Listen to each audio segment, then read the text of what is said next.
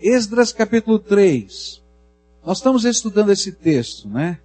E o texto de Esdras vai nos ensinar que aquela construção do templo de Jerusalém também foi, antes de tudo, uma batalha espiritual. Que primeiramente foi travada no coração do povo de Deus. Às vezes, quando a gente pensa em batalha espiritual, a gente está pensando em anjo e demônio, né? Com espada, escudo, brigando um com o outro.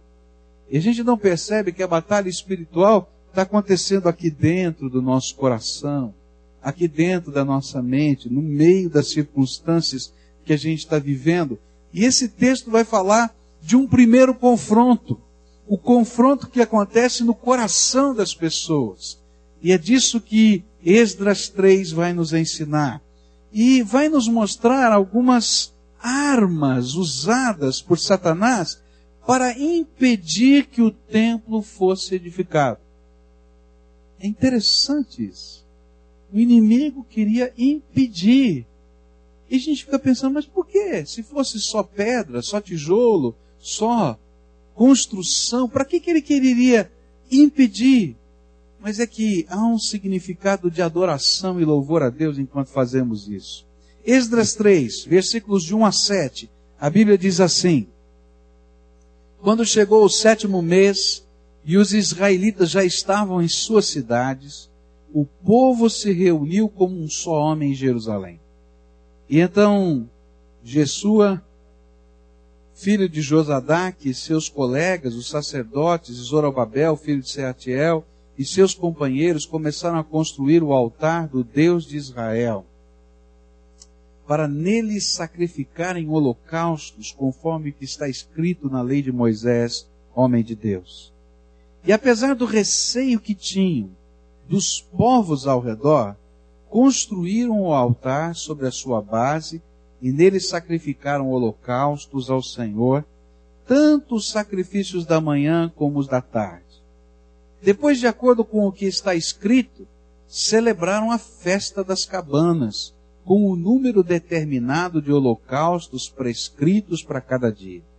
E a seguir, apresentaram os holocaustos regulares, os sacrifícios da lua nova, e os sacrifícios requeridos para todas as festas sagradas determinadas pelo Senhor, bem como os que foram trazidos como ofertas voluntárias ao Senhor. E a partir do primeiro dia do sétimo mês, começaram a oferecer holocaustos ao Senhor, embora ainda não tivessem sido lançados os alicerces do templo do Senhor. E então eles deram dinheiro aos pedreiros, e aos carpinteiros, e deram comida, bebida e azeite ao povo de Sidom e de Tiro, para que pelo mar trouxessem do Líbano para Jope toras, toras de cedra, cedro, e isso tinha sido autorizado por Ciro, rei da Pérsia. Interessante que à primeira vista não parece que tem batalha nenhuma aqui, porque o culto foi restaurado o judeu só podia oferecer sacrifícios a Deus num lugar. Ele só podia oferecer sacrifícios a Deus na cidade de Jerusalém e no templo. Então significa que 70 anos o culto dentro de toda a sua liturgia judaica tinha parado. O que eles tinham durante esses 70 anos? Era a reunião da sinagoga onde eles estudavam a lei, mas eles não celebravam os sacrifícios de louvor, de adoração, de perdão dos pecados. Então, o culto, como prescrito na Torá, na lei de Deus, nos cinco primeiros livros do Velho Testamento, ele não estava acontecendo. Quando eles foram para lá, levantaram aquela grande oferta para a reconstrução do templo. Mas havia um problema político. O problema político era que os vizinhos que estavam em volta não gostaram da volta deles. O que, que esse povo está fazendo aqui? Já pensou chegar no bairro em que você mora? Imagina no bairro que você mora, 50 mil imigrantes, tudo de uma vez. Imagina a situação. Ih, quem são esse povo? O que eles estão fazendo? E aí você imagina que eles compram uma grande área, levantam uma grande oferta para fazer um templo, para constituírem a base da sua fé. E aí os vizinhos começam a dizer: hum, complicado isso aí, está mudando tudo aqui, que negócio é esse? E politicamente ficou uma situação complicada, tanto que o povo tinha medo. Está lá no texto. E aí o que eles fizeram? Eles tinham o dinheiro, eles tinham o povo, uma massa, 50 mil pessoas, eles só colocaram o lugar do sacrifício. E esse período de tempo em que eles ficam aguardando uma boa ocasião política para poder reconstruir o templo, vai passar mais de dois anos. E o povo fica acomodado. Acomodado ao que tem. Do jeito que está. Tá bom, nós restituímos o culto, as coisas estão funcionando.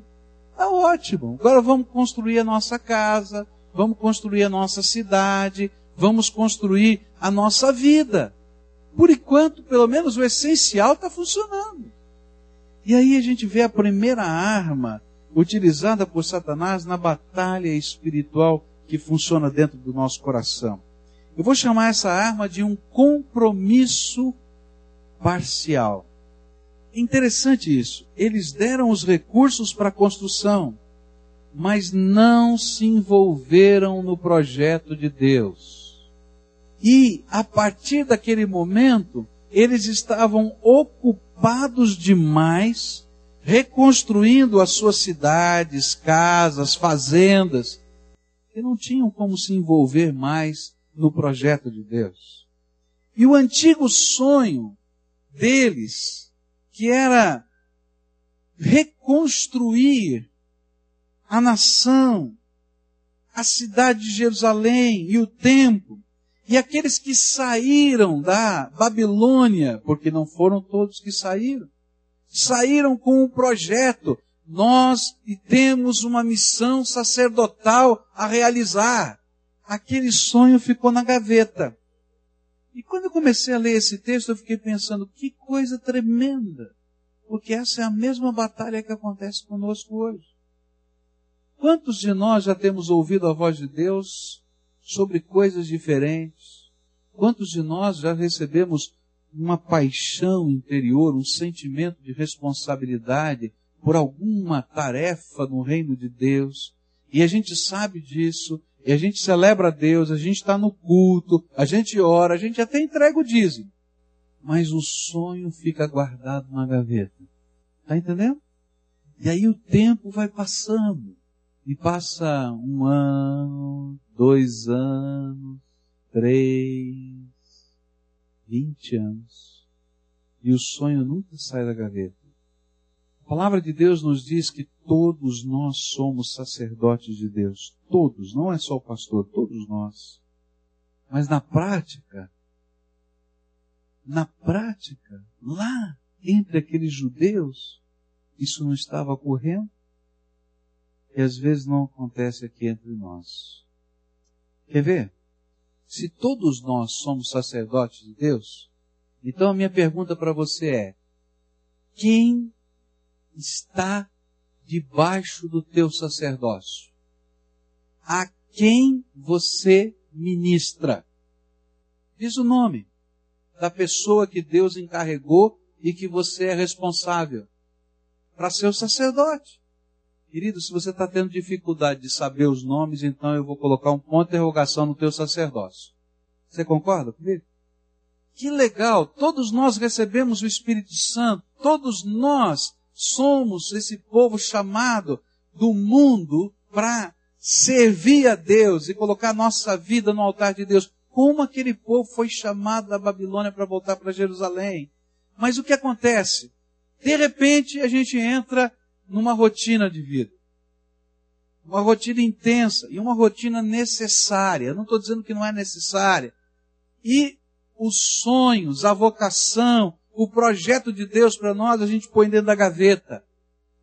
Por quê? Porque Satanás, ele coloca uma batalha acontecendo espiritual, chamado compromisso parcial. Eles se contentaram, aquele povo lá de Jerusalém se contentou com os eventos da sua fé. Eles se contentaram com a festa de lua nova, com a festa das cabanas, eles se contentaram com as datas litúrgicas. E eles se esqueceram do propósito de Deus para suas vidas. E é interessante perceber como é fácil trocar o propósito de Deus para nós pelas cerimônias da nossa religiosidade.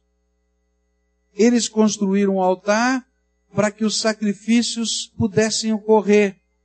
E então o templo poderia esperar uma ocasião mais propícia. Afinal de contas, politicamente não está bom. Eles celebraram as festas religiosas, o culto havia sido restaurado, então o templo podia esperar, não é o mais importante. Mas o que estava por trás era a ordem de Deus para eles. Reconstruam o meu templo. E como é fácil nós acharmos desculpas muito fortes para não nos envolvermos e para não termos um compromisso radical com Jesus. Ah, eu vou esperar um momento melhor na minha vida para assumir a minha fé em Cristo diante da minha família. Quantas vezes eu já ouvi isso? Ah, essa é boa. Ah, eu não vejo a hora de me aposentar. Porque quando eu me aposentar, eu vou servir a Deus. Sabe o que eu descobri? Que se aposenta e continua não servindo, porque servir a Deus é uma coisa para a vida inteira. Se você não serve a Deus hoje, não espere servir amanhã, porque servir a Deus é uma atitude de alma, não é uma questão de tempo. Ah, quando eu terminar isto ou aquilo, aí eu vou estar disponível. Você termina e arruma outra coisa. Olha, eu não me esqueci do voto que eu fiz a Deus. Eu só não tive oportunidade ainda.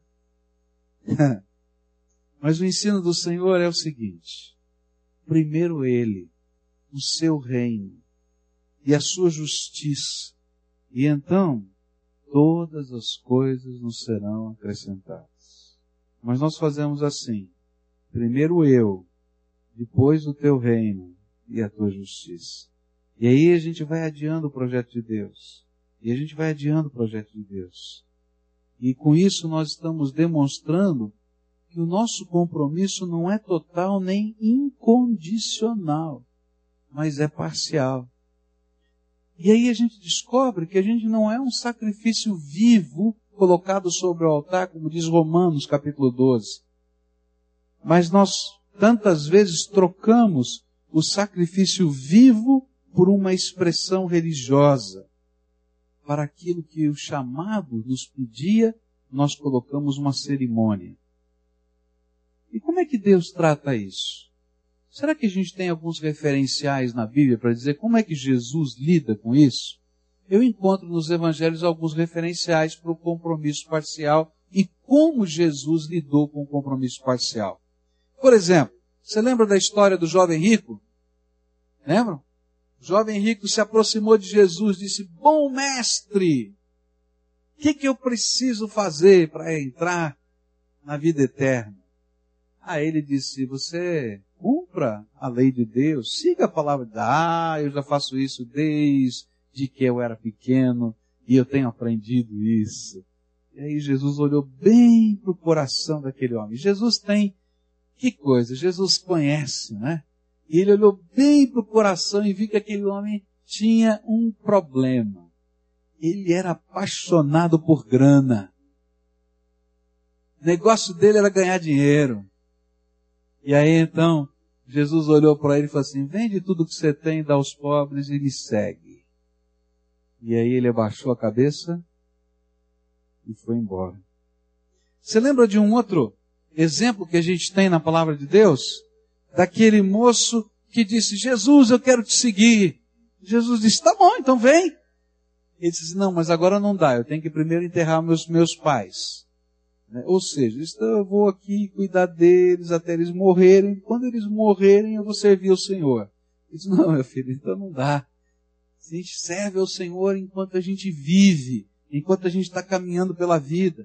E quando a gente olha para os discípulos, a gente vê justamente o contrário. A gente vê aqueles discípulos que fazem aquela pesca maravilhosa, né?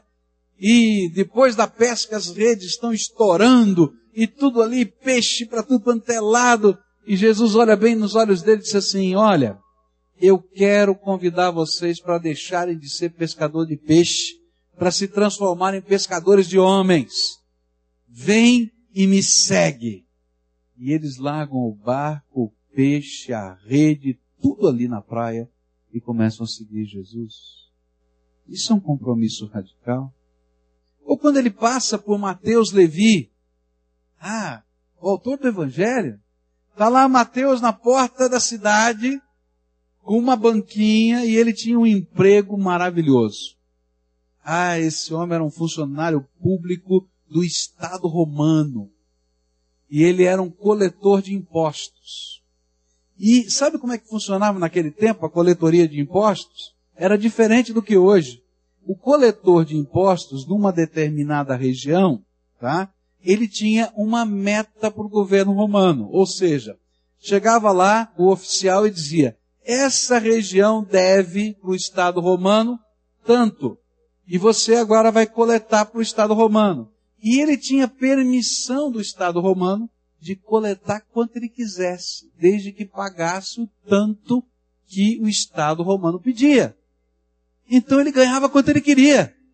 E lá tá lá o Mateus Levi com a sua boquinha, opa, tá entrando na cidade, vai vender, vai comprar, vai fazer o quê? Ah, não, tá, não sei o que, então deixa aqui um denário e tal, não sei o quê.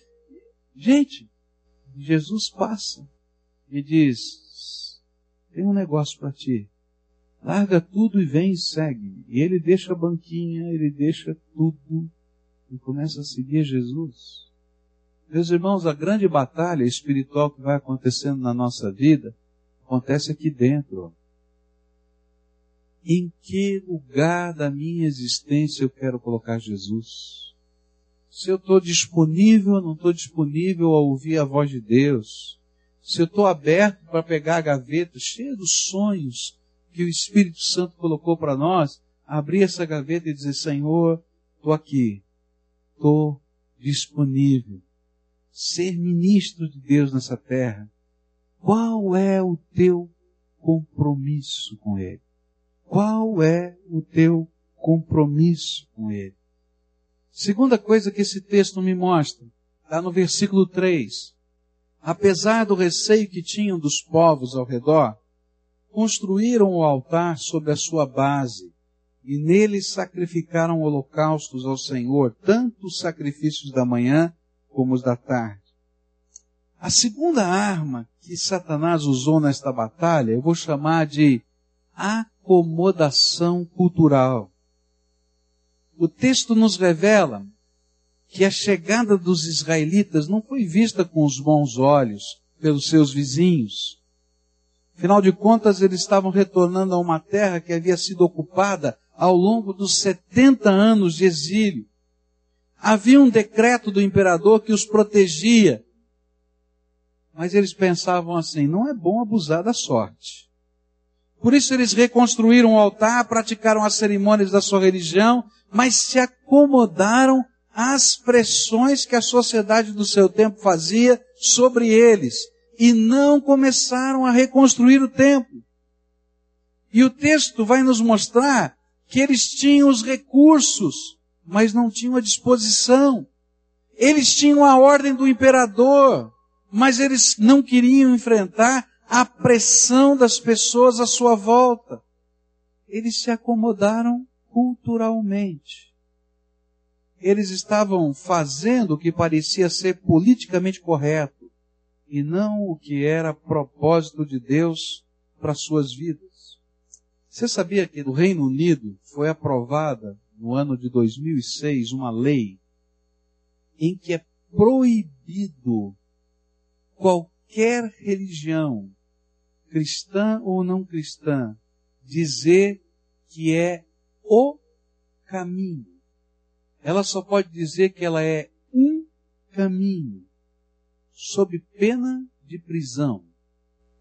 E os crentes na Inglaterra aceitaram essa lei e não pregam o Evangelho. Você sabia que na maior parte das igrejas na Europa não se faz um apelo para conversão? Sabe por quê? Eles dizem assim: olha, nós não podemos constranger as pessoas.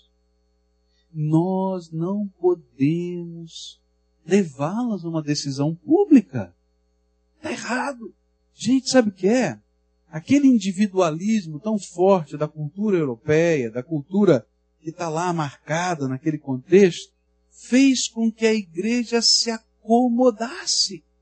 Eu tenho vergonha de dizer isso, mas não sei se você sabia, a União Batista na Inglaterra aprovou dentro do contexto eclesiástico, ou seja, para a ordenação pastoral, pastores declaradamente homossexuais desde que eles façam um voto de castidade. Entendem, gente, o que é acomodação cultural? É quando as pressões do meio em que a gente vive começam a ditar a maneira como nós vamos viver. E nós deixamos de lado a palavra de Deus porque é politicamente incorreto. É perigoso pode criar dificuldades. E então aquele povo que Deus tinha dado tudo, tudo, tá tudo na mão, começa. Eles param dois anos dizendo, olha, não é a hora, não é o melhor momento, não é o melhor lugar agora, espera um pouco, deixa a gente se fortalecer mais. E se você ler o livro de Ageu, que é o profeta que está trabalhando nessa época, ele vai dizer exatamente por que, que esse povo diz que não chegou a hora. Ora, se antes de tudo já tinha levantado, eu profetizei, levantei o imperador, dei o decreto, dei o dinheiro, dei tudo.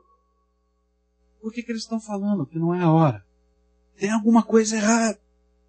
Queridos, muitas vezes não é a hora da gente abrir a casa, não é a hora da gente pregar o evangelho, não é a hora, sabe por quê? Porque a gente está acomodado espiritualmente e culturalmente. Eu às vezes fico pensando como a acomodação cultural vai entrando dentro da nossa vida, dentro do contexto da nossa igreja. A gente vai a algumas festas de crente. Você já foi festa de crente? Eu geralmente saio da festa de crente, às vezes. Sabe por quê? Porque não tem nada de diferente nessa festa de que qualquer outra festa de um não crente. E quando a gente conversa com as pessoas, então você vai lá, vai ter baile, vai ter bebida, vai ter. Tem tudo. Me fala o que tem, tem. Igualzinho. Aí você vai dizendo, mas cara, o que você está fazendo? Você é servo do Senhor. Que testemunho. E diz assim, sabe, é que eu tenho muitos amigos. E os meus amigos não vão entender se eu não servir uísque aqui, se eu não servir vinho, se eu não servir isso, aquilo, aquilo outro. Socialmente fica horrível. Você já ouviu essa história? Ah, o meu pai não é crente, não sei o quê. Então eu digo assim, ah, não faz a festa. Oh.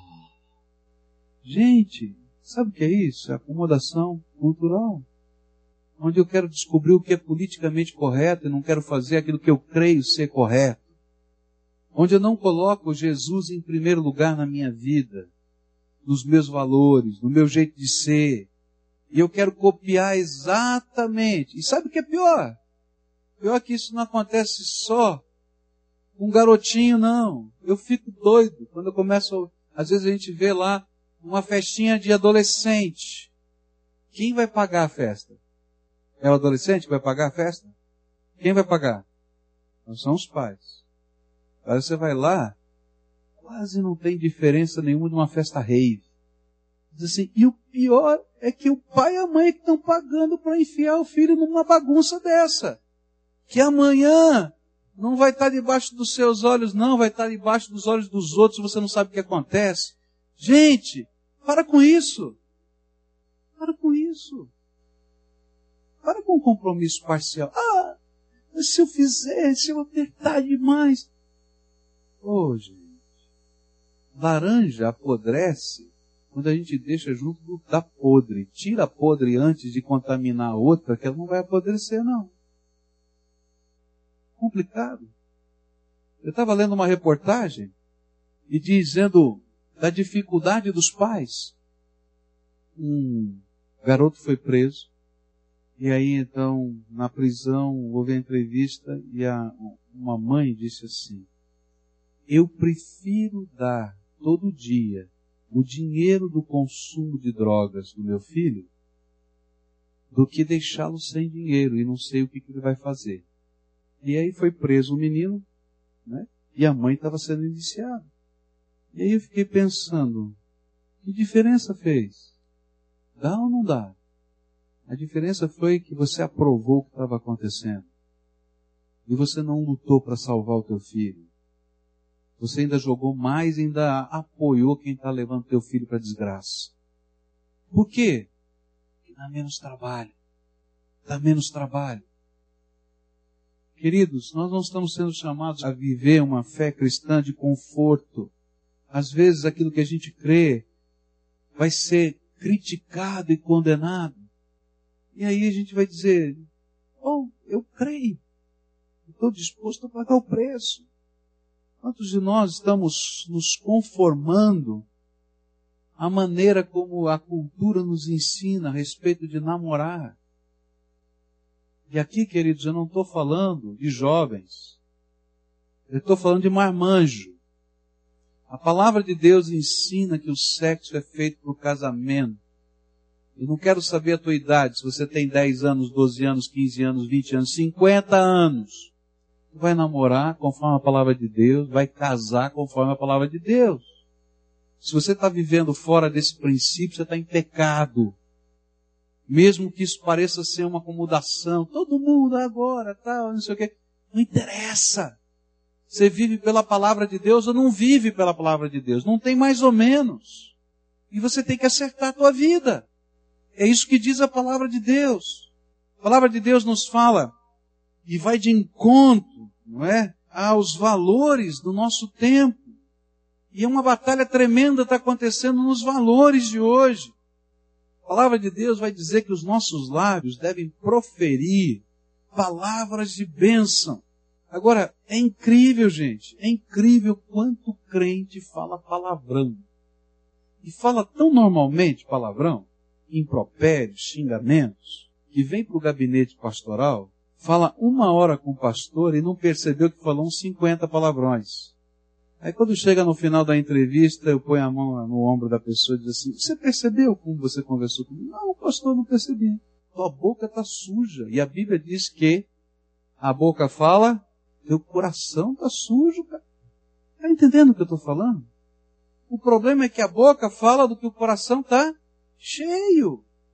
Essa acomodação cultural, onde a gente começa a flexibilizar o que é certo e o que é errado, para a gente ser aceitável ao nosso meio, faz com que a gente perca a propriedade de ser sal da terra e luz do mundo. E aí a gente vai se adaptando à corrupção, a gente vai se adaptando à injustiça, e a gente fica igualzinho a todo mundo e não faz diferença nenhuma. Todas as vezes que nos acomodamos culturalmente, paramos de ser e fazer o projeto de Deus para o nosso tempo. É isso que aconteceu. Eles se adaptaram e o projeto de Deus para aquele tempo e para aquela geração ficou parado. E ainda que eles tivessem uma religiosidade extravagante, o impacto deles no mundo em que eles viviam era insignificante. Eu fico pensando, as estatísticas dizem que Curitiba tem 22% de evangélicos. Por que, que essa cidade ainda não foi transformada? Olha, meus irmãos, uma das razões é porque, uma das razões é porque muitos de nós, crentes evangélicos da cidade de Curitiba, temos nos acomodado culturalmente. E por isso, muitos de nós temos sido estagnados parados no propósito de Deus. a gente não quer confrontar e a gente não quer viver aquilo que Jesus ensinou. Jesus disse uma coisa muito séria. Se alguém quiser vir após mim, o que, que tem que fazer? Negue-se a si mesmo, tome a sua cruz e siga. A gente diz, Senhor, eu estou pronto a te seguir, desde que eu não tenha que dizer não para nada que está na minha vontade, na minha emoção, e desde que não haja nenhuma luta, nenhum confronto, nenhum sofrimento, nenhum embate na minha vida. E aí o Senhor Jesus olha e diz assim, querido, não dá. E aí Jesus vai seguindo o projeto dele, a gente vai ficando lá longe. E a obra que Deus tem para fazer através da nossa vida para. Deus quer fazer alguma coisa nova na tua vida, querido. Deixa Deus fazer. Mas para isso você vai ter que ter compromissos sérios e radicais com Jesus de valores, de princípios, de atitudes, de fé, de certo, de errado, de limpeza, de conserto. E a gente tem que começar. Primeiro passo. E Deus é bom porque Ele vai mostrando bem claramente o que Ele quer mexer na nossa vida. E a gente tem que dar o primeiro passo. Pode mexer nessa área pode mexer na outra. E ele vai trabalhando. E enquanto a gente não fizer esses acertos, a nossa vida fica estagnada. Por quê? Porque Deus não deixa ir para frente. Você não aprendeu a lição. Você lembra no tempo que a gente repetia de ano? Lembra? Se você não aprendesse a lição, o que fazia? Fazia tudo de novo. Deus faz isso pra gente. Vamos começar de novo. Ah, mas Deus, né? começa de novo. Vamos, você não pode. E eu queria que você olhasse para isso hoje. Deus se esvaziou da sua glória para caber na forma humana. Deixou o seu céu. A Bíblia diz que ele tomou o meu lugar e o seu lugar na cruz do Calvário, morreu pelos meus pecados. A Bíblia diz que naqueles três dias ele desceu ao Hades, ele desceu ao inferno para tirar das mãos de Satanás duas chaves, a chave da morte e do inferno. Ele ressuscitou o terceiro dia com essas chaves na mão, para que todo aquele que nele crê não pereça, mas tenha vida eterna. O compromisso de Jesus comigo é radical. O compromisso do Senhor Jesus é tremendo. E Ele pede que nós tenhamos o mesmo tipo de compromisso com Ele. Gente que diga, Senhor, todo o meu coração, toda a minha alma, não vai ser a cultura, não vai ser o medo, não vai ser a, a dificuldade ou a facilidade que me impedirão de honrar o teu nome.